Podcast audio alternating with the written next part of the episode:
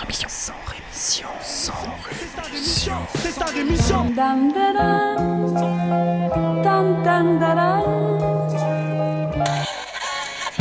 de mon sang rémission. Des médias en masse, leur discours fout des audits. Tu parles du bruit et des odeurs, les plus polis parlent d'exotisme.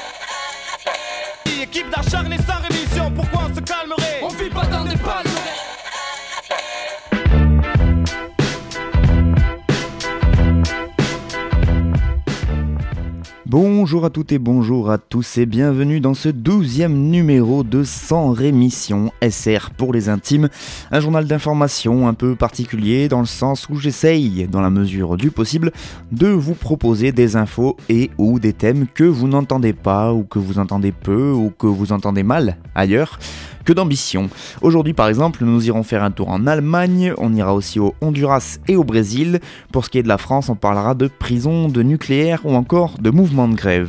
Mais comme avant chaque début de journal, il y a tout un tas de choses dont je n'ai pas envie de vous parler ou pas le temps, ou alors ce sont des infos qui vont truster les gros titres et les unes de chez mes cons frère, et donc pas besoin euh, pour moi de vous en parler. Euh, je ne vous parlerai donc pas par exemple des flics cette semaine, bah non, hein, euh, pas toutes les semaines, après vous allez dire que je m'acharne. Donc par exemple rien sur cette interpellation qualifiée de houleuse à Nantes, tellement houleuse que l'interpellé il est mort. Il s'agissait d'un homme de 31 ans, victime d'un arrêt cardiaque donc pendant son interpellation le samedi 25 novembre dernier. La police des polices a été saisie par le procureur de la République pour s'assurer de la conformité des gestes des policiers lors de cette arrestation. Le suspense est insoutenable. Rien non plus sur ces six keufs des Yvelines qui ont été placés en garde à vue euh, lundi matin à l'IGPN directement, l'inspection générale de la police nationale, police des polices. Ils ont été interpellés dans le cadre d'une affaire de blanchiment et recel. Les policiers sont soupçonnés d'escroquerie à la taxe fiscale sur l'achat de voitures à l'étranger et la revente de ces véhicules en France. C'est du joli. Je ne vous parlerai pas non plus du Sénat français, le Sénat français qui a voté la création d'une nouvelle réserve parlementaire. Il devait être certainement trop très chafouin d'avoir vu bah, la première réserve parlementaire supprimée cet été lors, de lors du vote de la loi sur la moralisation de la vie publique. Et donc ils ont décidé durant l'examen du budget des collectivités de voter une dotation de 86 millions d'euros à destination des communes de moins de 2000 habitants. Affaire à suivre. Pas un mot non plus sur les élections territoriales corses qui ont vu la victoire des indépendantistes au premier tour. Oh, surprise, un raz-de-marée attendu pour euh, la coalition nationaliste qui prendra donc à la fin du deuxième tour, si tout va bien, le contrôle de la toute nouvelle collectivité corse. Et à partir de là, il devrait donc négocier l'autonomie parce que c'est le principe donc qui est au centre de ce, du programme de ces partis nationalistes. Enfin en France, pas un mot sur euh, Médecins sans frontières qui a ouvert ce lundi à Pantin, dans le nord de Paris, un centre d'accueil et d'orientation médicale et administrative pour venir en aide aux mineurs étrangers non accompagnés. Et oui, c'est une grande première pour cette ONG qui œuvre d'habitude essentiellement à l'international, mais là, euh, vu la situation, ils ont euh, pris euh, donc euh, la décision d'ouvrir un premier centre en France. Dans le monde, je ne parlerai pas de l'Europe et l'Union européenne, donc il y a eu forte affaire cette semaine, avec tout d'abord les ministres européens des Finances qui se sont retrouvés mardi dernier à Bruxelles pour établir la liste définitive des paradis fiscaux, une liste commune à toute l'Union européenne. 17 pays y figurent, pas besoin de les citer, sachez juste qu'on n'y retrouve aucun pays européen, bien sûr, diplomatie oblige, et surtout qu'il n'y a aucune sanction précise pour les pays qui sont nommés. Bref, autant vous dire que ça va continuer à frauder tranquillou bilou. L'Union européenne d'ailleurs qui euh, est toujours en galère avec l'affaire du glyphosate, qui n'est d'ailleurs pas près de se finir, donc plusieurs ONG ont annoncé lundi dernier qu'elle allait porter plainte qu'elles allaient pardon, porter plainte pour cinq motifs distincts contre les agences réglementaires européennes responsables de l'évaluation de la toxicité de l'herbicide. L'avis favorable de ces, de ces agences avait permis le renouvellement donc de la licence d'exploitation du glyphosate pour les cinq années à venir. Parmi les agences attaquées en justice, on retrouve notamment l'Institut fédéral allemand d'évaluation des risques, le BFR, ou encore l'EFSA, l'autorité européenne de sécurité des aliments. Les ONG accusent ces agences d'avoir violé l'article 11 du règlement régissant la mise sur le marché des pesticides en Europe en manquant de procéder à une évaluation indépendante, objective et transparente du dossier des industriels.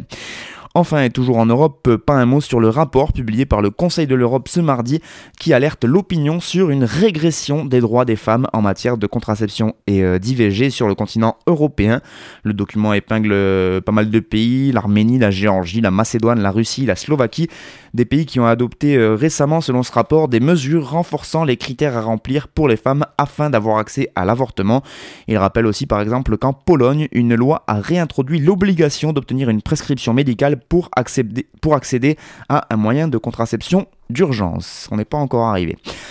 Sinon dans le monde, pas un mot sur Trump qui continue toujours plus loin dans la régression. Le président américain Donald Trump donc qui a décidé d'une réduction de 85% du Bears Earth National Monument. C'est une euh, genre de parc naturel, zone protégée de plus de 5000 m2 qui avait été créée en décembre 2016 par Barack Obama il a aussi décidé la réduction de 45% du, grand Staircase Escalante National Monument, là aussi encore un autre parc protégé, qui lui avait été créé en septembre 96 par Bill Clinton.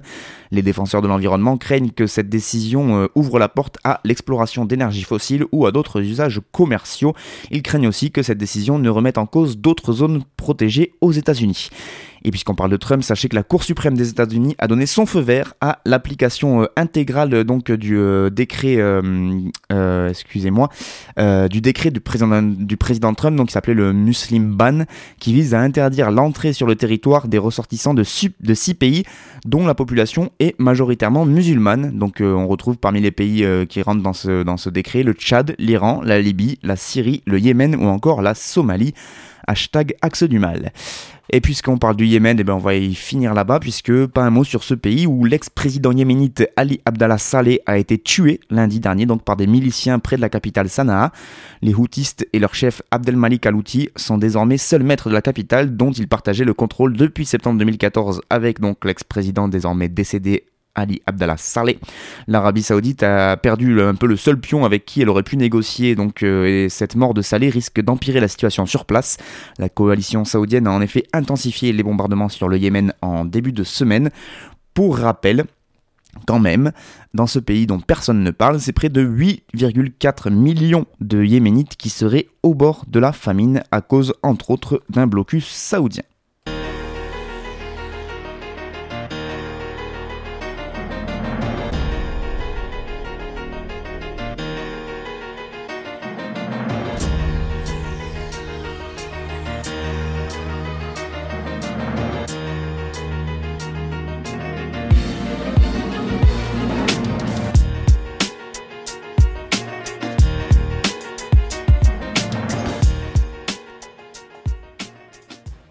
Allez, on commence en Allemagne, à l'heure où en France, des pseudo-experts rendent des rapports préconisant le gel des bas salaires et le gel du SMIC, histoire que les pauvres soient de plus en plus pauvres et ne profitent euh, absolument de rien. Eh bien, chez nos voisins d'outre-Rhin, ils sont déjà au-dessus de ça. Voilà, le modèle allemand en quelque sorte. Et oui, là-bas, faire la manche est désormais considéré comme un métier auto-entrepreneur, on pourrait dire. Alors calmez-vous, laissez-moi vous expliquer. Malgré son aura de modèle, il ne faut pas se leurrer sur la situation de l'Allemagne. La pauvreté et le chômage sont bien une réalité là-bas. Et donc euh, on apprend l'exemple de Michael et Christa Hansen, un couple d'une cinquantaine d'années euh, qui en savent bien quelque chose parce qu'ils sont au chômage. Et donc depuis les dernières réformes qu'ils ont baptisées Arts 4 en, Allemagne. D'ailleurs, il y a un excellent papier de Olivier Siran sur le monde diplomatique de septembre 2017, article intitulé L'enfer du miracle allemand, pour ceux qui veulent plus de détails sur cette réforme Arts 4, euh, qui ferait presque passer Macron pour un insoumis. Donc depuis cette réforme, Michael et Christa Hansen ne touchent plus que 760 euros par mois en plus du loyer et du chauffage qui sont pris en charge par l'État. Alors parfois, Michael, qui est sans emploi depuis 2005, décide de s'asseoir à quelques coins de rue en demandant la charité aux passants. Oui, mais voilà, plutôt que de la charité, il a, rencontré une employée de Job Center, qui est la sorte de pôle emploi de, l'Allemagne. Euh, cet employé de Job Center qu'il a donc reconnu et qu'il a dénoncé. Donc déjà on est sur de la, bonne pratique. Et donc pour Job Center, Michael se tient régulièrement dans la rue pour procéder à une collecte de dons privés. C'est comme ça qu'ils appellent faire la manche. Et du coup, bah, l'administration n'a pas uniquement valorisé son temps à faire la manche en temps de travail, elle a aussi dévalorisé ses allocations de 300 euros. Voilà, le Job Center a motivé cette décision donc euh, par le calcul suivant. Il se fait 10 euros en moyenne par jour de manche sur 30 jours d'activité par mois. Ça lui rapporte environ 300 euros qui lui enlève de son allocation chômage. C'est beau ça. Hein? Et donc plus que 460 euros pour vivre à deux euh, pour Michael et Christa. Ils ont quand même rencontré une avocate qui s'est insurgée et qui a fait appel de la décision.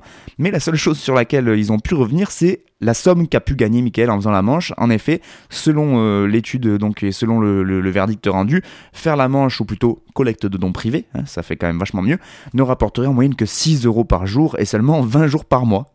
Mais donc ça veut dire que si vous faites le calcul, eh bien ils, lui ont enlevé euh, donc euh, tout, cet argent à la fin du mois en considérant que c'était une activité voilà professionnel. Donc le job, le qui ne compte d'ailleurs pas se contenter de ses calculs, a envoyé une lettre à Michael afin qu'il tienne un journal de son activité avec le décompte exact de ses revenus ainsi qu'une projection pour les 12 prochains mois sur cette activité de mendiant. Vraiment, c'est très très très très très très très intéressant. Il a également été invité à se rendre au bureau du commerce afin de déterminer si son activité relevait du travail indépendant. Voilà, donc mendiant, un métier d'avenir, sachez-le. Direction le Brésil maintenant pour parler du travail encore, mais cette fois-ci celui des enfants. Là-bas, c'est près d'un million de jeunes mineurs qui travaillaient souvent dans des conditions extrêmement dures et surtout dans l'illégalité. C'est le chiffre que vient de publier l'Institut brésilien de géographie et de statistique, l'IBGE. Parmi ces mineurs, c'est près de 190 000 enfants de moins de 13 ans, dont seulement un quart reçoit un salaire qui travaille. Il faut savoir qu'au Brésil, le travail légal est à partir de 14 ans sous certaines conditions, notamment via la condition d'apprenti pour les travaux manuels, sauf que l'immense majorité des 1,8 million de mineurs concernés euh, par cette étude travaillent dans la plus totale illégalité. Ils sont d'astreinte en moyenne 25 heures par semaine. Les très jeunes victimes sont donc très nombreuses. 30 000 enfants même ont été recensés euh, âgés de 5 à 9 ans dans, dans, cette étude. C'est la région pauvre du nord-est euh, du Brésil où le plus grand nombre d'enfants euh, travailleurs a été recensé. Ils sont majoritairement employés dans l'agriculture. Près de la moitié d'entre eux sont âgés de 5 à 13 ans. Mais un tiers travaille aussi dans le secteur de la construction, souvent accompagnés de leurs parents. Les heures de travail et les salaires y sont évidemment très aléatoires dans le nord-est, donc les inégalités sont les plus fortes dans tout le pays, mais les autres régions du Brésil sont également touchées par ce travail infantile. Le fossé se creuse au Brésil, accentué par la crise économique et le chômage record. Les petits salaires souvent non déclarés, sans protection sociale, sont légion et cela ne risque pas de changer puisqu'une autre étude toute récente montre que plus de la moitié des travailleurs brésiliens, ce qui fait quand même pas loin de 44 millions de personnes, eh bien, euh, près de la moitié gagnent moins que le salaire minimum autorisé, ce qui nous donne un petit salaire d'environ 280 euros par mois. A l'inverse, évidemment, s'il y en a qui en crèvent, c'est qu'il y en a qui en vivent bien. 10% de la population active rassemble à elle seule près de la moitié des salaires de tout le Brésil. Une situation préoccupante au point que tout récemment, la Banque mondiale a dénoncé les défaillances du système de redistribution au Brésil, soulignant que les politiques publiques ont tendance à creuser les inégalités déjà très profondes. La coordinatrice de l'étude de l'IBGE, donc cet Institut brésilien de la géographie et de la statistique, réclame, elle, l'abolition du travail infantile, son application stricte par les autorités et davantage de contrôle. On finit maintenant au Honduras, un peu plus au nord, donc dans ce pays où la tension est à son comble en ce moment. Dernièrement, le gouvernement a en effet suspendu pour 10 jours les garanties constitutionnelles, donc pour être plus clair, il a mis le pays sous état d'urgence, et ce pour faire face aux violences et aux débordements qui secouent le Honduras depuis le jeudi 30 novembre dernier en raison de l'absence de résultats électoraux officiels à l'issue donc des élections générales qui se sont tenues le dimanche 26 novembre.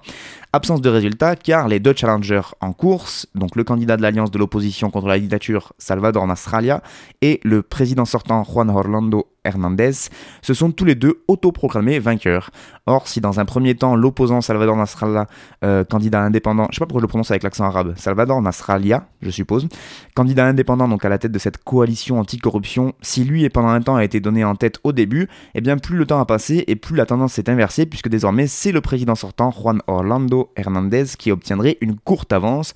Du coup, l'opposant Salvador Nasrallah a dénoncé la mise en place de l'état d'urgence et il a déclaré dans une vidéo publiée sur les réseaux sociaux, je cite, Le gouvernement annonce en ce moment la suspension des garanties constitutionnelles des Honduriens. Tout est fait pour continuer à manipuler le processus électoral et pouvoir accorder la victoire au président de la République. C'est une injustice. Ces opérations euh, du gouvernement sont destinées à semer la panique, à engendrer le chaos, à vous faire croire que nous sommes à l'origine des destructions. Ce n'est pas vrai. Messieurs, respectez la volonté populaire pour que le Honduras retrouve le calme. Et en effet, eh bien, au Honduras, en ce moment, ça, ça n'arrête pas, hein, puisqu'on blocage de routes, barricades, affrontements, pillages.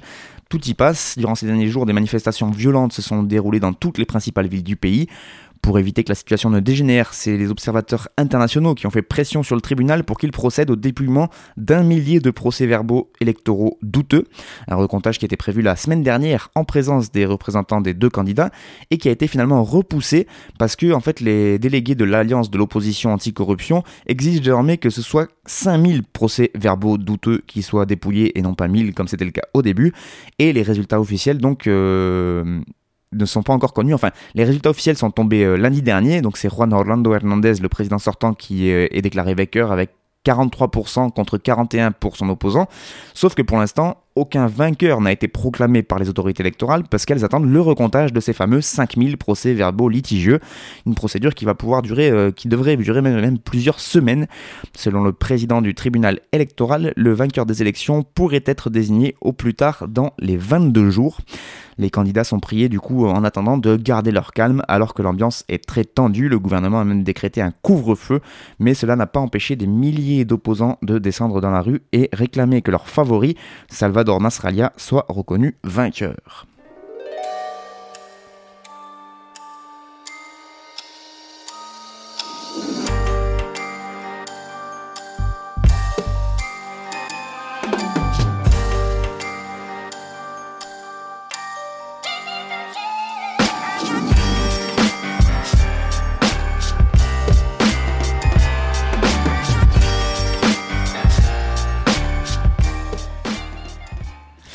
Allez, on continue et on finit avec les informations nationales et on commence ces informations nationales avec une grève dont très peu de gens parlent. Euh, heureusement qu'il y a encore des médias sur internet qui font un peu leur travail, comme Bastamag ou le Bondi Blog qui en parlent donc de cette grève. Depuis le 2 novembre dernier, la quasi-totalité des 107 agents de nettoyage qui œuvrent dans les gares du Nord de la région parisienne sur le RERB, le RERD et sur les lignes du Transilien H et K ont en effet cessé le travail, ce qui nous fait quand même déjà 33 jours de grève, même plus au moment où vous m'écoutez, pour faire pression donc sur leur nouvel employeur qui est la société Régnier, qui est une filiale du groupe Oné, euh, cette filiale qui a donc remporté l'appel d'offres de la SNCF pour le nettoyage des 75 gares concernées par ces différentes lignes. Auparavant, les agents travaillaient directement pour la société SMP dont les contrats ont été transférés donc à ce nouveau prestataire au 1er novembre. Cette grève est soutenue par la CFDT, par Force ouvrière, par Sudrail. Les salariés, tous payés au SMIG, aimeraient bénéficier de la convention manutention ferroviaire plus avantageuse que la convention collective nationale des entreprises de propreté. Ils réclament par ailleurs que leur panier repas passe de 1,90€ par jour à 4 euros. Ils demandent aussi que les CDD soient transformés en CDI et souhaitent que la clause de mobilité soit supprimée. Selon les salariés, cette clause de mobilité pourrait les forcer à changer de gare au dernier moment sans que les dizaines de kilomètres supplémentaires à parcourir pour rejoindre leur nouveau lieu de travail ne soient prises en compte. Des négociations se sont euh, tenues lundi dernier entre les salariés, leurs soutiens syndicaux et la direction. Jusqu'à présent, la direction refuse de répondre aux demandes des salariés sur le maintien des effectifs et sur la clause de mobilité. La SNCF est également responsable de cette situation. Au lieu d'apporter une réponse au conflit, elle nous envoie la police et des intérimaires pour nettoyer les gares par la force et la violence. C'est ce que déclarent les salariés dans un communiqué qui appelle à les soutenir. En effet, dans la nuit de vendredi 1er au samedi 2 décembre, les forces de l'ordre sont, sont bien entendu intervenues à la demande de la SNCF pour expulser les salariés en grève et nettoyer la gare de Saint-Denis où les déchets s'amoncelaient depuis plus d'un mois. Je fais le piquet de grève depuis le début du mouvement à Saint-Denis avec mes collègues. Maintenant, la gare vient d'être nettoyée grâce au concours de la force publique. Ce n'est pas une attitude respectueuse du droit de grève de la part de la SNCF, déclare dans les colonnes du Bondi Blog Alain Bellocine, qui est agent nettoyage depuis 17 ans. Notre combat est très simple, nous nous battons pour le respect et la dignité, nous nous battons contre la précarité, cela ne nous plaît pas de ne pas travailler pendant un mois, nous avons tous des factures et des loyers à payer, des enfants à nourrir, rappellent les salariés dans ce communiqué. Jusqu'à présent, le soutien important nous a permis de récolter 10 000 euros. 10 000 euros, ça fait 100 euros par, gréviste pour un mois, alors qu'ils n'ont même pas touché un centime au mois de novembre. Euh, c'est quand même pas tout à fait ça. Vous pouvez retrouver l'intégralité de ces articles et en savoir plus sur cette grève, donc en allant faire un tour sur le Bondi Blog ou bastamag.net. On continue sur le site de l'OIP, l'Observatoire international des prisons, et la situation de la maison d'arrêt de Fresnes, qui continue d'être dénoncée de toutes parts. Successivement, la contrôleur générale des lieux de privation de liberté en décembre 2016 et le Comité européen de prévention de la torture en avril 2017 avaient rapporté des observations détaillées et affirmé que les conditions de vie des personnes détenues constituaient un traitement inhumain ou dégradant au sens de l'article 3 de la Convention européenne des droits de l'homme. De son côté, l'OIP a engagé dès le mois d'octobre 2016 une procédure d'urgence qui invitait le juge administratif à enjoindre à l'administration pénitentiaire de prendre les mesures nécessaires pour éradiquer les nuisibles, rats, cafards, punaises, qui infestent donc la prison de Fresnes. De nouveau alerté par plusieurs personnes détenues, euh, comme quoi la situation n'avait absolument pas changé, l'OIP a renouvelé cette demande en avril 2017 et sollicité du juge des référés qui l'ordonne au ministère de la Justice d'améliorer les conditions matérielles de détention, fin du surpeuplement des cellules, nettoyage des espaces collectifs, aménagement des cours de promenade, réorganisation des services, contrôle de l'usage de la force, etc. etc. Le juge des référé du tribunal administratif de Melun s'était alors refusé d'ordonner ce plan d'urgence en se contentant de quelques mesures évidemment insuffisantes. Saisi en appel de la décision, le Conseil d'État a confirmé cette décision. Or, selon la Cour européenne des droits de l'homme, lorsqu'il y a surpopulation, la juridiction interne doit pouvoir ordonner des mesures plus générales propres à résoudre les problèmes de violation massive et simultanée des droits des détenus. Par ailleurs, toujours selon le Conseil européen des droits de l'homme, l'État est tenu d'organiser son système pénitentiaire de telle sorte que la dignité des détenus soit respectée, quels que soient les obstacles ou contraintes matérielles et financiers qu'ils rencontrent. Et enfin, les juges nationaux doivent, eux, contraindre l'administration au respect de cette obligation. Aujourd'hui, donc, l'OIP soutient pleinement la mobilisation des avocats qui ont pris acte de, des décisions de l'État de ne rien faire et qui donc s'organisent et saisissent le juge européen d'une dizaine de requêtes qui émanent de personnes détenues à Fresnes. Au-delà de la condamnation de la maison d'arrêt de Fresnes, l'objectif assumé est l'obtention d'un arrêt pilote par lequel la France pourrait être incité à réorienter sa politique pénale vers un moindre recours à l'enfermement et à promouvoir donc les mesures alternatives à la détention et à mettre en place un recours effectif contre les mauvaises conditions de, détention. Sachez que ça s'est déjà passé dans plusieurs pays où l'Europe a enjoint donc ces pays à prendre des mesures dans ce sens-là.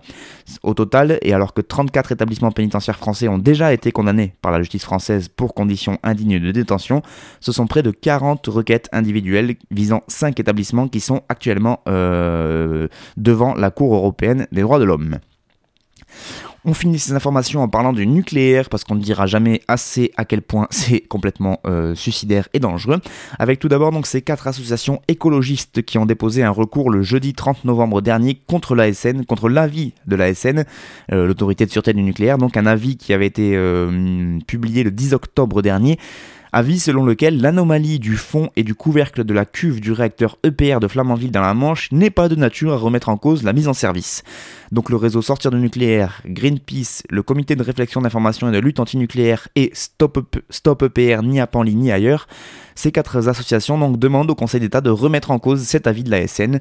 Celui-ci doit permettre la mise en service de l'EPR sur la base d'une procédure dérogatoire mise en place par un arrêté publié le 30 décembre 2015. Pour les associations, l'avis rendu par l'ASN témoigne de la complaisance de ce gendarme du nucléaire envers les industriels. Les associations qui rappellent que la cuve est un des équipements des réacteurs nucléaires pour lesquels la rupture est censée être absolument exclue. Or, les analyses effectuées par Areva suite à la découverte des défauts sur cette cuve EPR en 2015 ne permettent pas d'exclure une rupture selon les plaignants.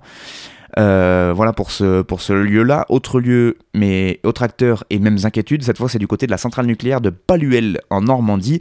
Là-bas, en mars 2016, lors d'une opération de remplacement, un générateur de vapeur de 465 tonnes a chuté en plein milieu de la centrale. Carrément, un accident grave et inédit qui, par miracle, n'a causé ni blessés graves ni contamination radioactive.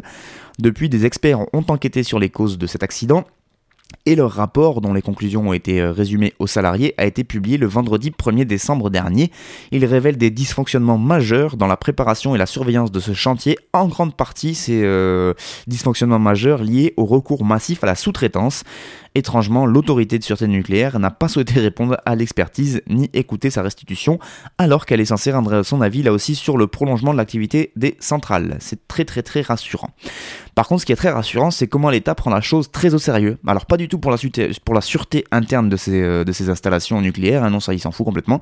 Par contre, pour la sécurité externe, alors pas contre les attentats, non plutôt contre les méchants militants antinucléaires qui voudraient, je sais pas moi par exemple, empêcher l'enfouissement de déchets nucléaires du côté de Bure. En effet, on a appris qu'il y a eu deux exercices d'envergure, de grandeur nature, qui ont été euh, menés en parallèle sur les deux sites de stockage de déchets nucléaires de l'ANDRA, l'Agence nationale pour la gestion des déchets radioactifs. Tenez-vous bien, la mise au point du scénario pour ces deux exercices a nécessité 5 mois de travail, sous la houlette de Christian Morero, chef du service sûreté et prévention des risques. Une quarantaine de personnes ont été mobilisées sur place, ainsi que les services préfectoraux représentant le service interministériel de protection civile, la gendarmerie, et au milieu de tout ça, il y a même des élèves BTS de communication de 3. Allez comprendre pourquoi. Et donc au programme de la simulation, une vingtaine de manifestants antinucléaires bloquent l'accès au centre de stockage de déchets nucléaires de Soulaine-Duis.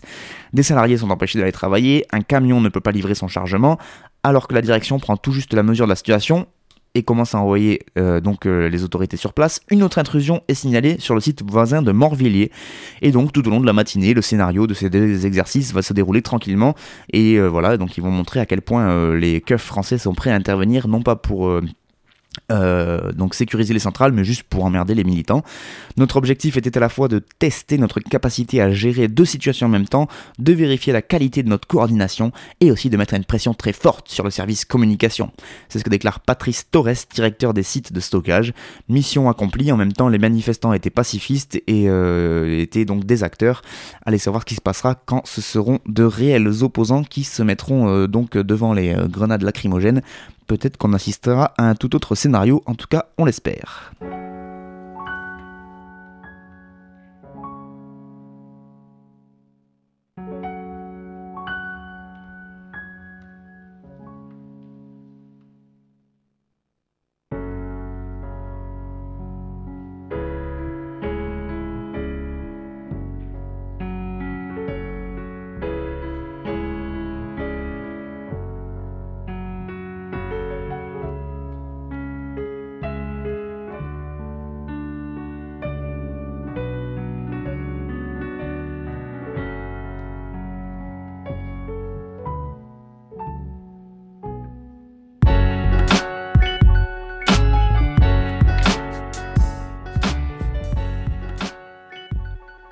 C'est la fin de ces actualités sans rémission pour cette douzième semaine déjà. Et donc, euh, merci beaucoup à vous de m'avoir écouté et de l'avoir suivi. Les coupures musicales et donc euh, étaient de Nizi Beatmaker, euh, donc du collectif Kids of Crackling. pas beaucoup plus à vous raconter. Je vous donne rendez-vous la semaine prochaine pour toujours plus d'infos tout à fait gouléantes.